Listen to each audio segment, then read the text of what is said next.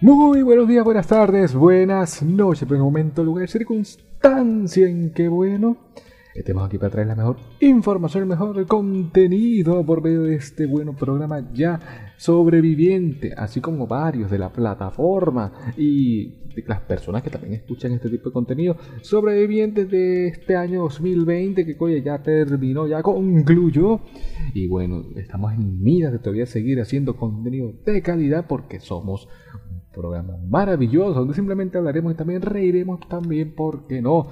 Lloraremos sobre todas aquellas cosas que están, bueno, aconteciendo e impactando en el acontecer nacional e internacional, porque simplemente hay muchas cosas para contar. Entonces, bueno, en esta oportunidad ya episodio número 21 de este, bueno, podcast, el primero de este año 2021 iba a ser el último del año pasado, pero bueno, diverso o debido a unas ciertas cuestiones allá no se pudo realizar de esa forma. Pero bueno, muchachos, ya estamos en el año 2021, hay que decirlo, feliz año para todos los que nos estén escuchando a través de los formatos de audio de Spotify, Google Podcast, Apple Podcast también, así como son los más requeridos, que son Anchor y iVoox. Cosas para contar respectivamente, así como también los que nos ven a través de YouTube cosas para contar. Espero que hayan tenido unas fiestas, unos días bastante potentes y que bueno, que la emoción de esas fechas, a pesar de que estamos todos como con, eh, eh, reducidos, ¿no? Con los que más queridos o con las personas que nos haya tocado estar debido a todos estos meses de, de, encierro y que bueno que este 2021 venga preparado y lleno de cosas positivas hay que impulsar el positivismo pero potente no para seguir afrontando lo que va a ser, bueno, los, este año bastante impactante y muy esperado por muchas personas. Pero bueno, en esta oportunidad vamos a retomar un clip que hay por allí perdido, una manera bastante interesante de iniciar este año 2021 con una entrevista que tuvimos que hacerle a una persona bastante importante. Digo, tuvimos como si fuese algo así como que de obligación, pero no, aquí tenemos una versión bastante interesante, bastante potente, con una persona que pertenece en el círculo de cosas para contar que va a estar por ahí haciendo algunas interpretaciones, algunas declaraciones o participando en algunas entrevistas que vaya a realizar. Y bueno, ya lo podrán ver en el título de este podcast, de este capítulo, que nuestro tema hashtag, para es un secreto hashtag, para es un secreto, es que cuando hablamos de lo que sería el modo de realización, producción, distribución, en definitiva, todo el proceso que se lleva para la realización de un videojuego sigue siendo algo bastante demandante, porque no es lo que veníamos viendo como todo su esplendor, que bueno, están los videojuegos de nichos, algo más especializados y otros no tantos, y aquellos que tienen un alcance mundial. Pero esto también fue como una alternativa, una misión bastante potente, interesante y que había que rescatar debido a lo que fue una entrega de premios bastante, bueno, atípica debido a las condiciones que nos ha tocado vivir por el, bueno, por el confinamiento. Pero en definitiva, bueno, vemos que el mundo de los videojuegos va avanzando cada día más y dimos pequeños tiros de flechas con lo que fue nuestro primer capítulo con la persona invitada que es la que va a continuar, va a ser como una segunda parte de ese tipo de cosas. Porque tenemos esta visión de que vamos como que en crecimiento y hacia un mundo donde lo, lo, lo físico, lo palpable, lo que tenga un formato, un cassette, bueno, cassette no tanto, se está dejando de lado para pasar cada día más a lo que sea el formato online, formato digital. Y algo que ya se venía diciendo a través de, por ejemplo, servicios de streamings, de contenido que uno puede adquirir en la red, ya va a dejarse de lado la difusión y la creación de contenido, digamos, palpable, así como los videojuegos que tienen sus carátulas, tienen sus, bueno, manuales de instrucciones o contenido relacionado, especial, eh, ilimitado, no, limitado, perdón, de, de sus productos, ¿no? Para pasar a otro tipo de maquinaria porque hemos aprendido de una vez por todas que, bueno, el futuro ya está en la parte digital.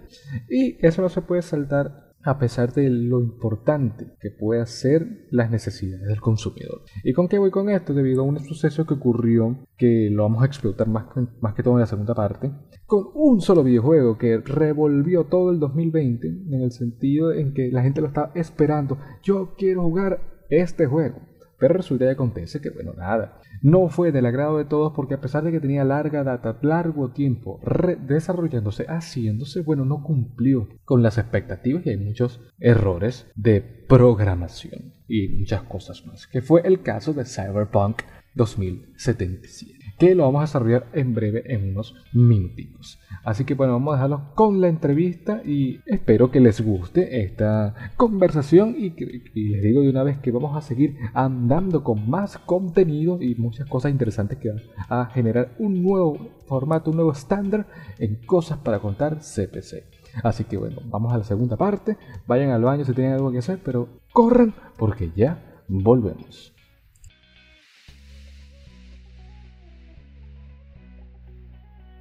Y muy bien, ya estamos en esta segunda parte de este podcast bastante interesante, ya en su episodio número 21, con todavía la nieve, la Navidad que estamos viviendo aquí. Cosas para contar donde, bueno, seguimos comentando todas aquellas cosas que siguen impactando en el ámbito, bueno, de los videojuegos. Ya en la primera parte, bueno, comentamos algunos datos más clave eh, teórico, por decirlo de alguna forma, pero creo que es la hora de llegar a la práctica y a gente que realmente conoce de este tema, porque bueno, tiene muchas cosas para contar, tal cual el nombre de este podcast. Lo tuvimos en una edición anterior a El Mundo de los Videojuegos, esto sería como una adaptación o una actualización sacar una versión beta, alfa, no sé, lo que sea, de este mundo de los videojuegos, pues de, de, estos juegos online, con una persona que sí, creo que no lo había comentado antes, es miembro del, del crew de Cosas para Contar, que bueno, ya nos explicará más sus rangos, sus cosas y todo. Estamos hoy nada más y nada menos que con Pedro París. Hola Pedro, ¿cómo estás?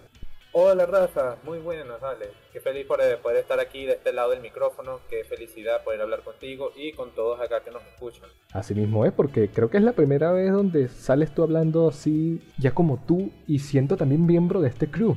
Estás ayudando a la producción de este maravilloso programa y que, oye, vas a tener comentarios recurrentes en otros episodios.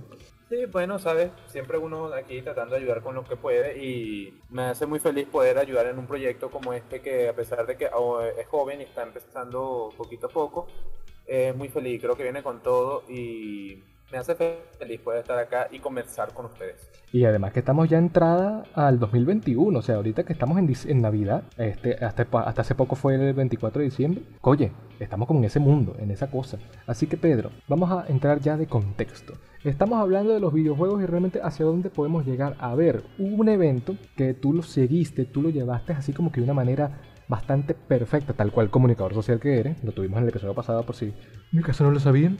Que, bueno, lo, que fue los Game Awards 2020. Entonces, bueno, te pregunto a ti como reportero, persona que incluso, incluso fue pagado para estar en ese comité de periodistas de, de, prensa, ¿no? Por decirlo de una forma, ¿cómo se desarrolló, bajo la visión de Pedro Paris, los Game Awards 2020? Bueno, Rafa, déjame empezar, este, diría que empezó bien.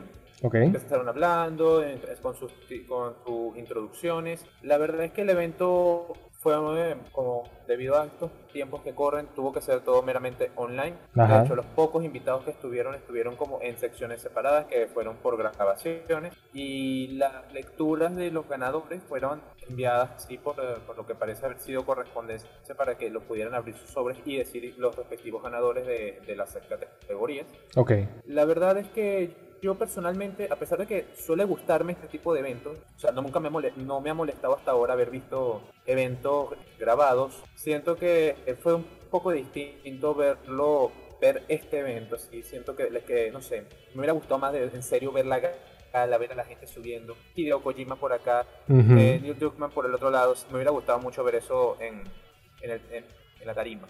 Claro, y además que por lo que bien comentaba, una versión digital como todo lo que se ha realizado este año, pero, o sea, yo ya dije en la primera parte, yo no vi, o sea, yo no estaba tan empapado de, este, de esta premiación, de esta ceremonia. El formato era cada quien en su casa, o hubo como una especie de estudio general, ¿cómo fue el desarrollo eh, visual, estético de esa ceremonia? Bueno, sí, Rafa. Eh, la verdad es que el evento estuvo bien organizado. La verdad es que la organización del director fue bastante buena. Ajá. Y, se le debe agradecer a los actores que, ya que Tom estuvo un pedacito allí, la Mujer Maravilla, la, actriz, la Mujer Maravilla, en este momento no recuerdo su nombre. Gal eh, la actriz también estuvo presente. Ella estuvo, ella se le dio agradecimiento, es que gracias a actores y actrices como ella, es que este juego, esto, esta entrega de premios pudo llevarse a cabo. Ok.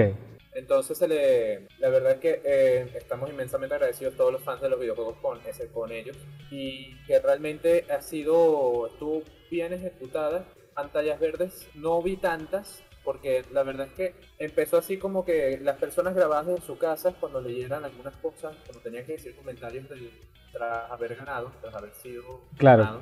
sí, sí, sí. En sus categorías. Entonces ellos estuvieron principalmente en casa, los ganadores, pero la verdad es que se veía se tenía un aire como de, estudio, ¿sabes? Creo que esta sensación te hace ver como que la parte más humana de los creadores, de, de los directores, de los productores, de los artistas. Ok te hace ver como que no solamente son esas figuras que salen en los videos promocionales o los que salen en entrevistas, sino que los hace ver más cercanos, creo yo. Sí, porque ese es un factor que inclusive genera las propias ceremonias en estos tiempos, bueno, donde todo es virtual vemos realmente el trabajo de fondo que puede generar una pieza, ya sea una película, una, una canción, en el ámbito de videojuegos donde estamos ahorita sentados, ¿no? Que efectivamente es eso, pues. Vemos no solamente una visión más, eh, bueno, minimalista, por decirlo de una forma, de una ceremonia de larga data, de estatus bastante fuerte, y lo que realmente siente y padece el realizador con los proyectos que están. Es realmente la propia esencia de una ceremonia de, de premios, ¿no? Es lo que yo siempre he comentado. Lo comentamos hace poco en otro episodio.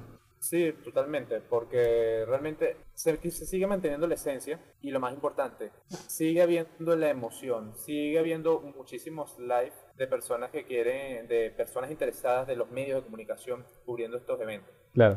Y por lo menos, Pedro, eh, lo que sería las propuestas en sí. Hemos ya leído una lista donde, bueno, predominaban grandes juegos, bueno, juegos que fueron importantes en este año, como fue The Last of Us, eh, el, Animal Crossing, inclusive, ¿por qué no? Hablan también de Juggernaut, una, un juego que me llamó bastante la atención, no sé si está disponible, bueno, me imagino que está disponible, que se llama Ghost of Shunima o algo así, que es como de una de las dinastías de la China, me experto en esta área pero, ¿cuáles fueron las propuestas más destacadas, según Pedro París, de esta ceremonia? Oye, de las propuestas que te refieres a lo de los nuevos lanzamientos o de los que ganaron? Vamos a, sí, los que ganaron en primera instancia. Ya después vamos a pasar con los lanzamientos.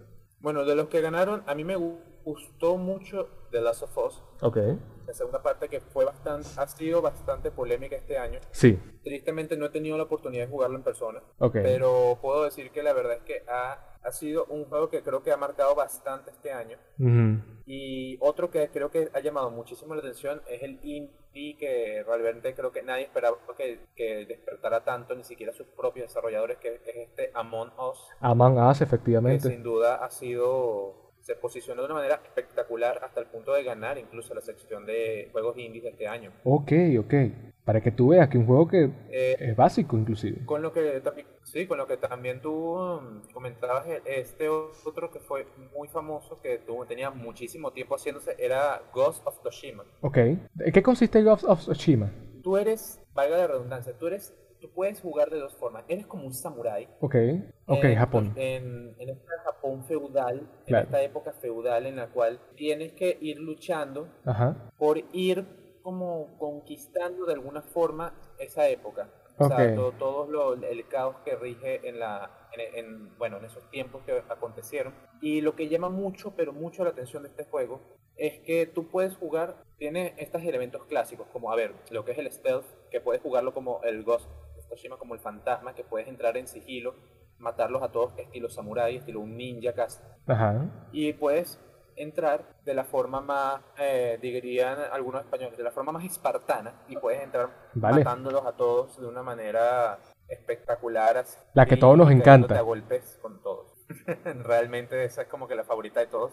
Y, y también el hecho de no haber tenido mapa fue un factor que llamó muchísimo la atención porque literalmente tienes que guiarte por el viento que sopla, las señales, las huellas, todo lo que consigues, porque no hay un mapa propiamente en el juego. Es más un sandbox. No hay ese, ese minimapa en la esquina, no, no, no está. Es como un sandbox. Podría decirse que sí, porque la verdad es que es un juego enorme y te puedes perder con demasiada facilidad. Ok, ok. Oye, mira, más bien mucha gente, gracias Pedro por la aclaratoria, mucha gente me estaría ya lanzando flechas. Es de Japón, es los samuráis. ¡Ah! Entonces, no, bueno, vamos a calmar. Ya hicimos la aclaratoria. Pero realmente Ghost of Tsushima era un proyecto bastante ambicioso. Que lo he visto así por debajito y, oye, que ¿se llevó alguna un premio de, en esta ceremonia? Sí, como no, como no. Se llevó un premio de Ghost of Tsushima, ya aquí tengo mi siempre práctica eh, anotadito las cosas porque la verdad es que hubieron tantos que se me pudo haber ido. Yo sé que sí se ganó. Ajá. Ah, mejor dirección artística, aquí lo tengo. Mejor dirección artística, ok, ok. Ese por un lado, lo que también, bueno, salió como la, el remake de Final Fantasy VII. sí, salió el, el remake que también que se coronó también, porque la verdad es que ese juego fue bastante polémico debido al hecho de que no, este, una de sus múltiples bondades siempre fue la banda sonora. Ok. Y de hecho, precisamente por eso, o sea, su música, su, su toque musical fue una obra maestra. Siempre. Y que lo hayan repotenciado aquí, o sea, se evidenció bastante. Sí, totalmente. ¿Otros galardones qué más han habido? Bueno, ya comentamos que este Amon Us también tuvo su, su, lugar debido a toda su fama y toda su, su, su, mejor eh, intención como tal. Este, em, creo que el juego más innovador, si no me falla la memoria, es Tell Me Why. Ok. Juego de, perdón, juego de impacto es, la categoría. Tell Me Why es un juego que a mí particularmente me llama mucho la atención porque me encanta el estudio este de, de Entertainment Ok. Me ha gustado mucho eso. Y, Tell Me Why me llama muchísimo la atención. Tristemente, en mi caso, solamente ha salido para Xbox y PC, así que seguiré esperando. Pero eh, uno de los juegos que más llamó la atención en, esa noche, y el juego que creo que más se llevó todo, fue The Last of Us Parte 2. Sí, sí. A pesar de las propias críticas. Ese es el que. Sí, es que a pesar de todo el boom, eh, todas las ideas que hubo al final, ese fue el juego del año. Ese fue el juego que se llevó el oro. Sí, efectivamente. Y bueno, me voy a tomar el atrevimiento, Pedro, porque efectivamente uno de los exponentes de esta premio, lo dijiste, Tell Me Why, me recuerda mucho a una canción bastante buena de, de los Backstreet Boys, Tell Me Why, todo eso, lo tenía que decir a juro, lo siento.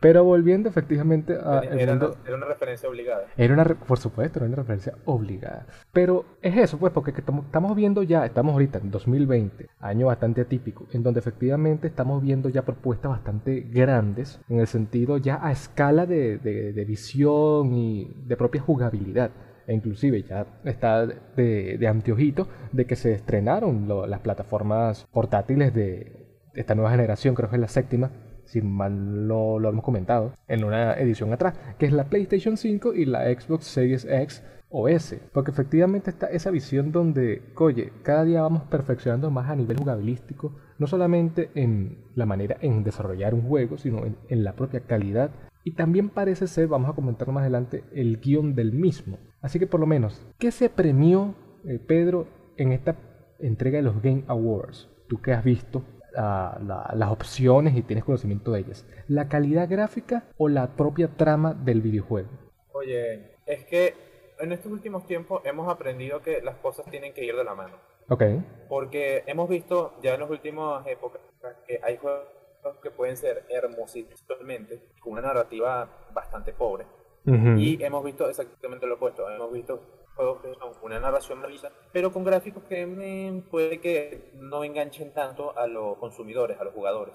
Entonces, ¿qué ocurre? Tienes que tener eh, cuidado con balancearlos bien, porque de repente, a lo mejor cuando haces un tráiler, si los gráficos tú los ves y son nefastos, a lo mejor hay muchos jugadores que se van a alejar. Y también va a pasar que jugadores más expertos, a lo mejor, se decanten más por ganar y les den oportunidades. Claro. En estos Game Star Wars, ya que estamos hablando de juegos de que fueron que son de estudios AAA, juegos enormes, con, eh, próximamente pueden ser 100 o más personas trabajando en ellos. Sí, sí. Em, cada uno tiene como que existe una sección para cada uno de estos. O sea, están las, eh, como por supuesto está la sección de mejor narrativa, también tenemos la, la sección de mejor dirección artística. Pero si tenemos que evaluar qué creo yo que consideras mejor juego del año, es muy complicado porque ahí se mezcla mucho lo que es opinión pública con opinión de las de los eh, de los medios, porque verás, para los Games Awards, no, la, quien valora los juegos eh, no lo hace como, como un grupo de personas, así como por ejemplo son los Oscars, que de repente está en la academia. Claro. Sino que en el caso de los videojuegos es más como que a IGN, a Kotaku, a Mary Station, a eh, todas estas revistas, por así decir, de videojuegos, las más grandes, se les manda un correo. Okay. En esa lista de correos este, están todos los ítems y están estos juegos. Y ellos tienen que marcar cuáles son los que ellos opinan que son los mejores. Entonces, por ejemplo, es curioso porque en pocas industrias se suele ver que de repente tú le preguntes a, a un periodista, oye, dime cuál fueron, por ejemplo, tú no verías en los Oscars que las películas digan cuál es, que venga un, cinéfilo, o sea, que le mandes el correo a un cinéfilo y le digas, mira, elígeme cuáles son las películas que consideras que vengan este año, o sea, es muy poco, pues, o sea, tú no verías eso normalmente en una entrega de premios de, de, de, cine. Pero en los videojuegos, eso es lo que ocurre. le mandas el correo a las revistas, estos medios votan, se los o sea, eh, habiendo eh, respondido, se lo reenvían otra vez a la, a, a los organizadores y los organizadores, bueno, eh, ven y proyectan, votan, o sea, ven cuáles fueron los que más votados y esos son los ganadores. Claro. Entonces es una mezcla de, tiene que tener si tú quieres que tu juego sea, por ejemplo, juego del año, tiene que tener, tiene que haber logrado sus ventas para haber tenido su visibilidad, tiene que haber logrado, tiene que ser una obra maestra de verdad. Ya que, ya que si de repente le faltó esto, o que la trama no fue tan buena porque no me gustó tal cosa, eso siempre serán detalles de, de, gustos y colores, pero nadie puede negar que, por ejemplo, en este año, el ganador que fue de Last of Us, tú puedes decir lo que quieras de la historia, o puedes decir lo que sea de tal cosa, a lo mejor quizás no fue tan bueno como el uno, porque puede ser, es verdad, claro, sí. Es complicado seguir una línea, seguir un pico de, de, guion es complicado. Pero ciertamente nadie puede decir que es un mal juego. Claro, claro. Porque también es una visión personal, ¿no, Pedro? De lo que uno, caracteriza, uno caracteriza, ¿no? Como bueno, útil y potente. Porque efectivamente es algo más de nicho. Porque así como las propias películas que trajiste a colación, trajiste a colación, que hay como género, subgénero y todas aquellas cosas hay juegos especializados para cada target, por decirlo de una forma, y que en el ámbito del drama se lo haya llevado por decirlo de una forma. Eh, The Last of Us 2, oye, realmente está bastante bien. Salvo que, bueno, el final, esto no es, bueno, no, creo que estamos en posición de decir spoiler porque ya tiene bastante tiempo el juego, pero que no compaginó con las propias ideas del público, pues, porque mucha gente que lo vimos, no, no jugar porque, bueno, no, no he tenido el privilegio, creo que tú tampoco dijiste, Pedro, pero que hemos seguido la historia y que los e, eventos no se dieron de la manera en que la propia comunidad quería, entonces, pues, efectivamente estamos replicando lo que es la decisión del público de los consumidores con lo que está haciendo los desarrolladores de videojuegos. Te comentaba lo del target, porque efectivamente puedes tener a mejores juegos de rol que Puede, puede, ser, por ejemplo, Final Fantasy VII, por decirlo de alguna forma, juegos de lucha, puedes escoger decir Mortal Kombat, Street Fighter o lo que sea, así como juegos de carreras, de, de, ¿cómo se llama?, de deporte. Hay nichos para todo el mundo, pero es lo que también te quería preguntar. El momento de que una empresa productora, realizadora de videojuegos, porque sabes que hay momentos en donde uno genera juegos ¿no? que son de, digamos, larga data, que tienen tanto tiempo en desarrollo, que cuando llegan al día pico, quizás no sea lo que realmente están esperando porque el tiempo es muy cambiante. Así que bueno, ¿ves viable la realización de un juego tan a largo plazo de los videojuegos en el futuro?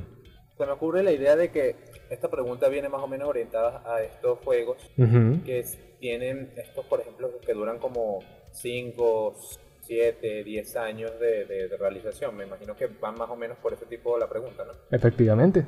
Que el clima lo vamos a ver más adelante. Bueno, la verdad es que sí, lo que pasa es que con estos es, es difícil, la verdad.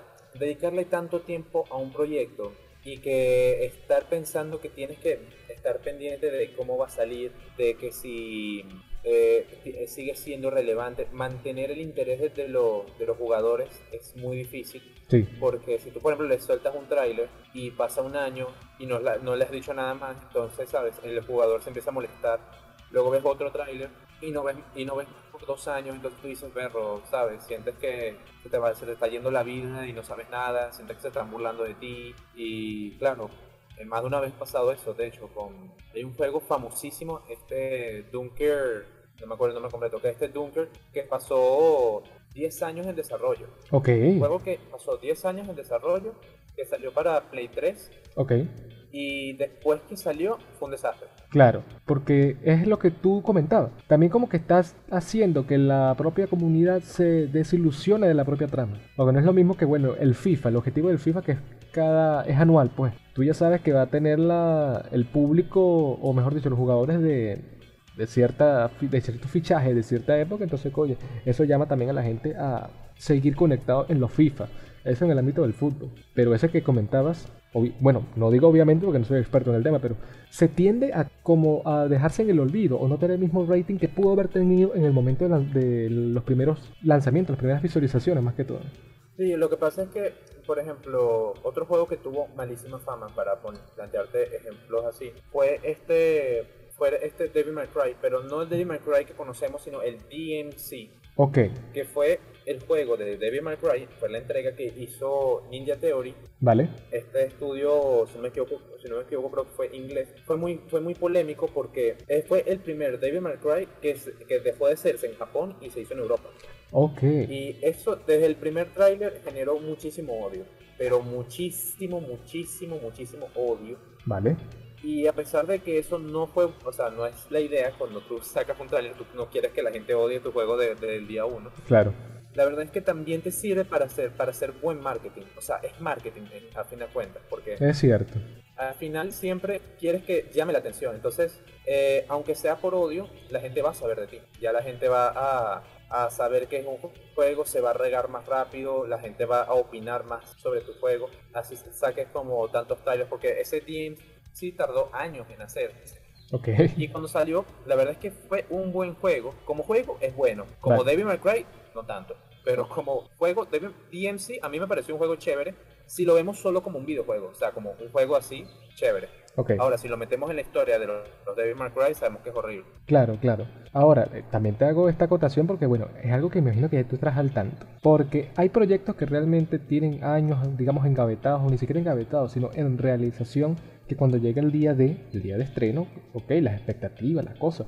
Pero imagínate que pase lo contrario, que de repente haya detalles, haya detallitos, haya cosas que no funcionan que es como le ocurrió, bueno, lastimosamente a Cyberpunk 2077, porque efectivamente había un hype desde el día que se anunció que iba a venir un juego de esta envergadura y demás, y los años posteriores, la gente que estaba como que más afianzada que, mira, Cyberpunk algún día se lanzó en 2020, y ahorita, bueno, la, propia, bueno, no desarrolladora, sino la gente que lo ofrecía como la plataforma de PlayStation Store, lo, lo, tuvieron que dar de baja porque efectivamente había muchos daños, muchos bugs, creo que se puede decir, que impedían el buen funcionamiento de la jugabilidad del usuario.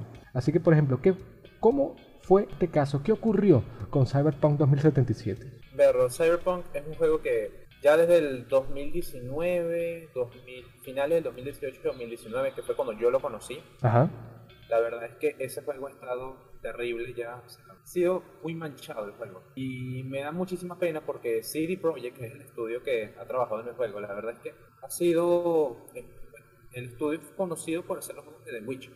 Ok, ya sí. por ahí sabemos que es una calidad increíble que ellos elaboran. Así es. Pero es que ha habido tanto, pero tanto retraso y el juego ha generado tanto, pero tanto hype. Y entonces le ponen fecha, lo retrasan, le ponen fecha y lo vuelven a retrasar. Y el hecho de que haya salido y ahora lo tengan que echar para atrás, eso es como, es como, es como, bueno, no ha sido tanto así, pero es como lo que pasó con Cats, con la película que Ajá. salió y el CGI quedó tan mal que tuvieron que quitarlo del cine para reeditarlo y volverlo primero.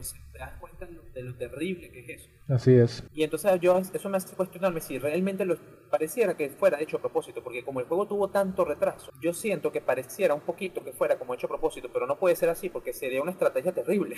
Claro. Es que, o sea, en, tanto en ventas como en, en conocimiento mercadeo no, no, no, no te da, pues. Y que, por ejemplo, eh, CD Projekt tiene proyectos más conocidos y populares, ¿no? Sí, sí, es que es como te digo, o sea, el, el, el buque insignia de ellos en, franquicias ha sido la de The Witcher, las adaptaciones de, de los libros. Y de hecho, cuando se adaptaron la, la, serie de The Witcher, cuando hicieron la serie a Netflix, todo el mundo eh, apuntaba que iba a ser en base a los juegos y ya de uno lo empezaban a odiar. Y entonces fue increíblemente complejo explicarle a la gente que, mira, no va a ser al juego, sino que va a ser al libro. Claro. Entonces ahí tú ves el tipo de cambio, pues. Pero, sí, sí, total. Pero es que en el caso de, de Cyberpunk, a mí me dio muchísima risa porque era tanto, ya la gente no tenía expectativas casi de, de, de poder jugarlo este año. O sea, ya todo el mundo estaba resignado y la cantidad abismal de memes diciendo como uno de mis favoritos, que era el de Los Simpsons, que sale este personaje mayor con Lisa diciéndole, ser honesto contigo, Lisa, nunca existió Cyberpunk 2077. Ok, ok, sí, sí. Porque la verdad es que los retrasos fueron tantos y llegamos a pensar que en serio había, tenía que haber algo muy malo en la organización o no sé si era en la producción, porque después de haber pospuesto tanto el juego, todos esperábamos que el juego saliera a la primera ya bien, o por lo menos con muy, muy poquitos detalles malos, porque esto, esto no es común en ese estudio, de hecho. No es común.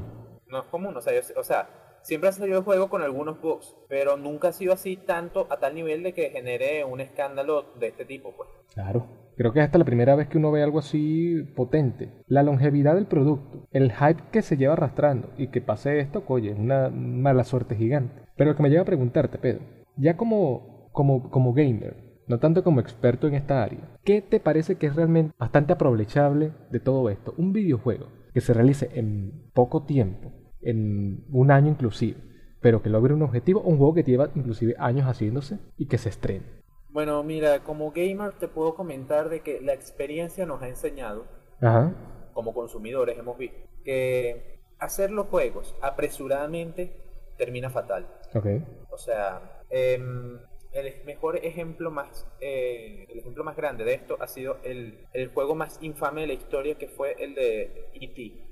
Ese que salió creo que fue por los 80. E.T. Que salió en, Nintendo y que casi quebró la compañía y que casi arruina la industria de los videojuegos porque a, ese desarrollador le dieron solo 6 meses para hacer el juego. Claro. Lo hizo y le pareció... Él dijo, lo hice. O sea, en base, a pesar de todo, yo lo hice. Y, la, y lo que pasa es que cuando tú apresuras los tiempos, estamos hablando de que apresuras a los artistas, apresuras a los programadores, que el nivel de programación que requiere para hacer el juego es obviamente la columna, y apresuras el doblaje. Claro. O más allá del doblaje, apresuras el sonido, apresuras todo. Y entonces eso hace que todas las personas, en vez de ser tan detallistas con los detalles, solo quieren salir del paso porque existe un productor, normalmente suele ser así, existe un productor que viene de la cadena, de, de, la, del cine. distribuidora. Ah, claro, sí, sí. Porque, ¿qué ocurre? Hipotéticamente hablándote, por poner un ejemplo, si Microsoft tiene estos tantos estudios que ha comprado y el estudio está haciendo el juego, siempre va a haber un ejecutivo, un productor externo, un eh, eh el productor ejecutivo que viene de la, del de Xbox y les va a decir a ellos, miren, tenemos tiempo, tenemos tanto tiempo para hacer el juego. Y entonces la gente, el productor que está haciendo el juego, que es de la, del estudio, te va a decir, mira, necesitamos más tiempo porque no va a terminar el juego en tal cosa, se retrasa. La verdad es que existen días festivos, existe gente que se enferma, existen una computadora le entra un virus y tenemos que borrarse, de repente se dañó tal archivo, o sea, todas esas cosas pasan. Claro, claro. Y todas esas cosas son horribles. Entonces, mi experiencia como gamer es que es, yo prefiero esperar. Hay un tiempo hay un horario que yo considero que sí tienen que apretarse y sí tienen que estar serios con los cronogramas. Pero yo prefiero que retrasen un poquito el juego y que salga bien el juego a que me lo apresuren, lo voten, o sea, lo voten así para afuera, como que salga la luz y solo salir, hacer a los ejecutivos y te das cuenta que es un desastre el juego.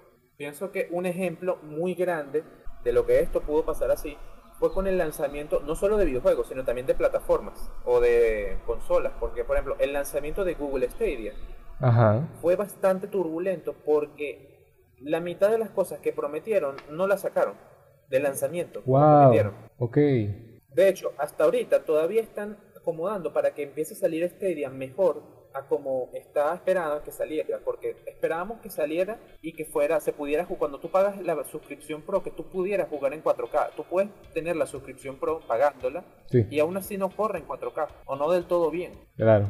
Entonces hay muchísimos detallitos que prometieron que no salen. Entonces yo pienso, está muy bien que lo, que están planteando, me encanta esa, esa iniciativa, pero tienes que, tienes que tratar de pensar, antes de lanzar esto corriendo, voy a, terminarlo bien antes de lanzarlo, porque si no se va, a ser un desastre. Así es. Y el, el caso que comentabas, anecdótico de E.T., que casi, bueno, ya andaba, digamos, mal por esa época, inclusive estaba como en la decadencia, al menos eso creo, la distribuidora Atari, o sea, y que llegue IT y haga eso, oye, es bastante lastimoso para la propia gente que trabajó en ese proyecto y el tiempo en el que se produjo. Y ahorita Cyberpunk, bueno, esperemos que logren resolver ese, ese bug, esos problemas y que, coño, se pueda seguir disfrutando de la trama, porque ya había mucha gente, muchos gamers, gente que hace streaming y demás que lo jugaron y lo creo que lo siguen jugando. Bueno, no sé si van a poder continuar porque como te digo lo están dando de baja. Al menos que lo tengas comprado. Pero el punto es ese, pues. Que se logre arreglar los detallitos que realmente hacen falta arreglarse. Tú sabes que una cosa que me da muchísima risa de que le pasó a Cyberpunk es que todo el mundo lo, lo o sea, lo que tú criticabas de Cyberpunk cuando lo comprabas en versión digital es que te podía costar, em, te podía pesar aproximadamente como 100 gigas, un poquito más la, la, descarga, porque el juego es muy, muy pesado. Ajá. Y todos los juegos que van a venir en, en, en esta generación de Play 5 y Xbox Series X y etcétera, todos estos juegos que van a empezar a venir van a ser muy, muy, muy pesados. Uf. Y la verdad es que este, me da muchísima risa porque eh, una de las propuestas de, de, por ejemplo, que más la gente aplaudía de estos que son gamers como más casuales, que les gusta mucho Stadia, decían, es perfecto porque solamente le dabas play, o sea, lo comprabas, le, le dabas play y empezabas a jugar. No tenías que descargar esos 100 gigas. Exacto. Y ahora que lo retiran, es como que, imagínate haber descargado 100 gigas para que después te bloqueen y te digan no puedes seguirlo jugando. Así es, sí. O sea, es, es un golpe bastante fuerte, tanto en el bolsillo como en, la, en la autoestima así de la gente. Sea, eso aquí, eso, en mi caso sería como una, más de una semana de descarga. Yo creo que lo empiezo ahorita lo termino en, el año que viene. El año que viene literalmente, nosotros que vivimos en Venezuela.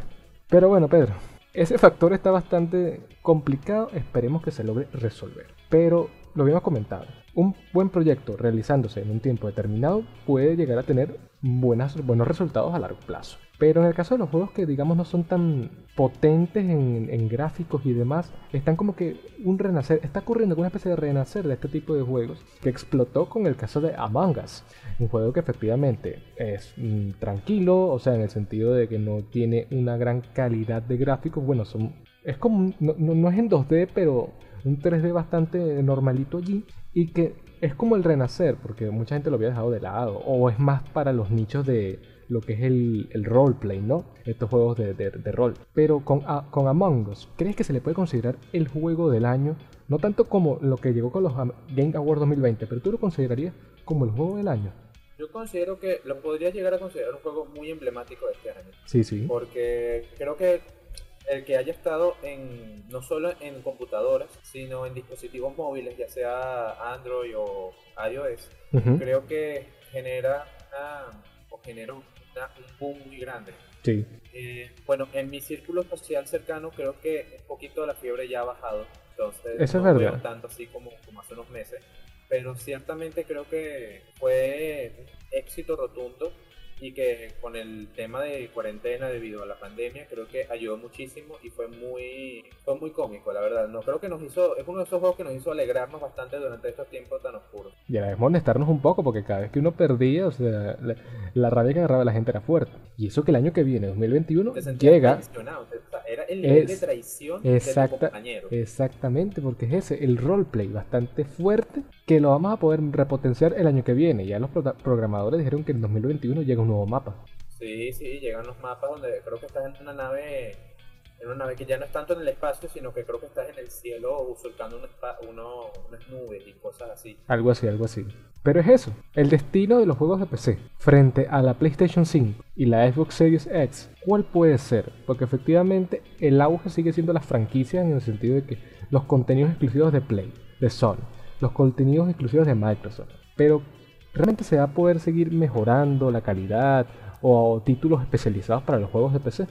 Mira, la verdad es que lo que es, o sea, si tuviéramos que comparar los tres, o sea, digo, bueno, los tres no vamos a ponerlos. Si tuviera que comparar consola versus PC, obviamente la, la PC gana, ¿no? Eh, la PC ganaría indudablemente, o sea, eso es algo que no voy a discutir porque seguramente en los comentarios vendría gente a, o en mi Twitter aparecerían críticas sobre esa cualquier opinión opuesta. Claro, claro. Pero la verdad es que depende mucho de qué tipo de jugador seas, sí. principalmente. Es como viéndole un punto marquetero. Es como dependiendo de qué, qué, qué, target seas tú. O sea, tú tienes que sentarte y analizarte. Porque a mí me ha pasado que yo a veces he querido tener una, una PC Master Race eh, súper increíble con gráficos 4K y todo esto. Sí. Pero la verdad es que yo me pongo a ver y yo no soy. Bueno, yo soy el tipo de persona que a lo mejor a mí me gusta. Compro mi juego, llego a mi casa, pongo el juego, juego un rato, puedo apagar y me voy a hacer otra cosa. Okay. O sea, la verdad es que puedes cumplir tu, una consola está más hecha desde el punto de vista creo yo para unas masas y un target más común, más tranquilo, un jugador digamos no hardcore pero medio, porque la verdad es que cumple las necesidades. O sea, tú quieres jugar, ahí está la consola, pones el juego, juegas sí. y listo. La verdad es que es perfecta para eso, porque esa es su función. Pero en el caso de la PC, tú puedes hacer muchas cosas armando la PC, pero también implica que tienes que hacer un gasto mayor. O sea, implica que tienes que hacer estas compras. Hablaríamos de una tarjeta gráfica, hablaríamos de, de, hardware, claro. de, almacenamiento, la memoria RAM, implicaría todo ese tipo de cosas. ¿Y qué pasa? Bueno, que obviamente hay gente que no quiere como que tener que leerse guías técnicas para saber qué hacer sino que lo único que quiere es comprar el juego y jugarlo. Entonces, para ese tipo de cosas, yo siempre pienso que el futuro de las consolas está allí. Es porque ciertamente hay muchísimas personas que quieren su PC gaming, pero creo que hay un mercado incluso mayor de gente que va a preferir comprar un PlayStation que tener que armar su propia computadora o que tener que aprenderse todos los, todos los detalles técnicos de lo que implica la informática para entender cómo jugar. Claro, es más el target al que le está llegando la propia distribuidora de videojuegos, la misma compañía, e inclusive la, los grandes consorcios como son Sony, Microsoft en el ámbito de los PC gaming, las diferentes marcas que producen computadoras más especializadas para eso y los componentes en, en adición a ello. Pero efectivamente ambos son mundos bastante potentes, algunos son más especializados que otros. Eso ya es un debate que se puede abrir en otro momento. Inclusive lo podemos hablar aquí, eh, Pedro, con otras personas. Pero bueno, ya para ir cerrando, para, bueno, la era de los videojuegos evidentemente va a cambiar. Porque estamos llegando a un, momento, un fenómeno con la llegada de la PlayStation y la Xbox nueva, en donde no solamente tenemos estas consolas bastante potentes y que ya tienen un uso bastante interesante, sino que hay modelos que son en CD, como lo que ellos llaman Blu-ray, y en formato digital. O sea, ¿tú crees que realmente vamos a llegar a un momento en donde no va a ser necesario adquirir una carátula, un producto físico de un videojuego? ¿Dónde quedan esos fenómenos de... Lo comenté la primera parte, ¿dónde va, ¿dónde va a quedar ese que si contenido exclusivo o ese material POP, sabes, que, que traen los juegos, que si un mapa, el manual de instrucciones, eso se va a dejar en el olvido? Bueno, eso es difícil de responderlo porque yo considero que va a llegar un punto, no sé si sea para la siguiente generación o a lo mejor para la otra de más arriba, pero sí considero que quizás va a llegar un punto en el que los juegos van a venir mayormente en versiones digitales que en versiones en.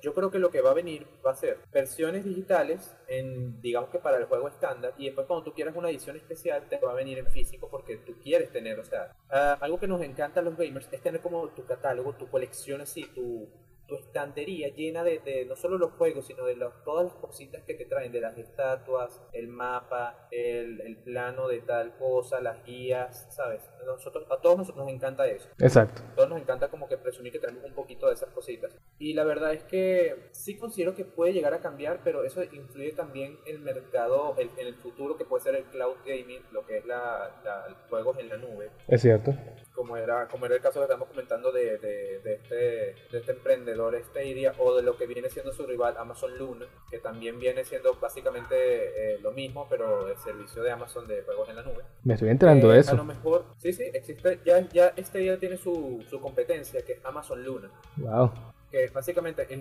hace exactamente lo mismo, pero es de Amazon. Sí, efectivamente. Y tiene, su, propio, su propio control.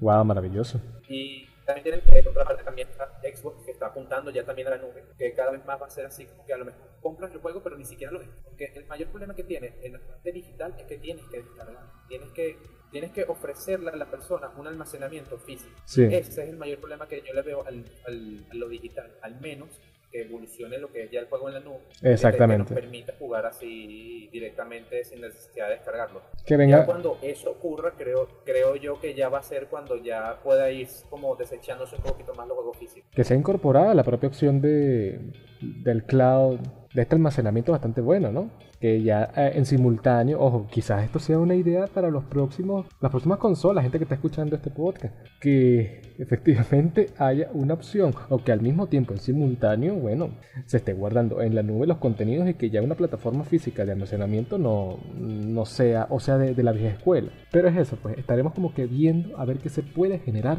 de todo esto que está ocurriendo hoy en día. El futuro es lo que dirá si, la pegamos, si nos equivocamos, si mejoró o empeoró, ojalá que no empeore, pero que mejore este, las cosas. Y por sobre todo ver que qué precios deciden ponerle a todas estas cosas, porque si el futuro de los videojuegos termina siendo puros servicios de suscripción, eh, bueno, a mí personalmente me va a parecer un poco molesto en algunos casos porque, bueno, me parece molesto estar suscribiéndote y pagar aquí y pagar allá y pagar allá en vez de solamente comprar mi juego y ya. Claro. Pero el futuro es lo que, el mañana dirá qué es lo que sucederá en, ese, en esos casos. Así es. Es algo que está en crecimiento y en esta ya séptima eh, generación no, vamos a ver, estamos comenzando, estamos, están haciendo este nuevo, nuevo, mundillo y a pesar de que haya propuestas ya en desarrollo, unas que ya están visibles, palpables, oye, hay mucha marea o mucho mar que atravesar. Y efectivamente, el mundo de la suscripción lo habíamos comentado en otro podcast, que ese va a ser como la nueva forma de entretenimiento, suscribirse a ciertos medios, pero por lo menos vamos a ver, a poder el tener el poder de elección y todas aquellas cosas. Pero por lo menos tienes un factor eh, a tu favor, eh, Pedro Pari, que tú no te vas a suscribir a cosas para contar porque tú ya eres miembro de esta crew. Más que la gente que no está suscrita pueden seguir. Así es, pueden seguir todos estos episodios en YouTube Cosas para contar en los formatos audibles que son buenos en Spotify, Google Podcast, Apple Podcast también y bueno, lo que es Anchor y iBox, cosas para contar respectivamente. Pedro, creo que ya hemos hablado eh, bastante, ya mucha gente está como que ya esperando que acabe para continuar con las fiestas. No sé si tendrás algún un comentario final. Eh, bueno, puedo ir cerrando diciéndole a todos que aprovechen este año ha sido bastante atípico. Estoy seguro que todos hayan, hayan terminado o, hayan adquirido juegos nuevos y lo hayan podido pasar. Si es el caso, escriben dejen en los comentarios. Por favor. Que han jugado, que les ha gustado, que han descubierto, que han revuelto a descubrir. Porque muchas veces pasa que perdemos un juego y, lo encontramos y, que, y lo volvemos a pasar. Así que están todos invitados a dejar eso en la sección de los comentarios. Y espero que tengan unas muy felices fiestas, que les traigan eh, sus PlayStation 5 y sus Xbox Series X o sus respectivas PC Gaming en el caso de los que hayan querido pedir una PC Gaming y los que les haya podido llegar. Espero que tengan una muy feliz Navidad y que puedan jugar. O que simplemente los compartan con nosotros, pues que bueno, les voy a donar a ustedes para que hablen, hagan un unboxing. Estamos abiertos a todos ellos. Y Pedro, te quedaste corto, ya la Navidad pasó. Más bien ahorita estamos a punto de 31. Pero bueno, las redes sociales, Pedro. ¿Dónde te podemos seguir? Pueden seguirme a través de Twitter en arroba parispedro y en Instagram me pueden conseguir como arroba pedro piso parís. En mi caso arroba rafa.m03 en Instagram y bueno en Twitter m03rafa en esa plataforma. Así que bueno, este sería casualmente el final de cosas para contar y el último programa del año 2020. Entonces nos veremos el año que viene, ¿no? Porque vamos a tener una semana de por medio de descanso de tanto ustedes como de nosotros, ¿no? Para ciertas cosas y vendremos repotenciados para lo que es el 2021. Así que, como dijo Pedro, que tengan felices fiestas, un feliz año nuevo y que siempre tengan una esperanza en el futuro. Lo peor ha pasado, va a venir cosas muy buenas y les puedo asegurar de que con buena actitud y buenas cosas, buena empatía, vamos a salir adelante.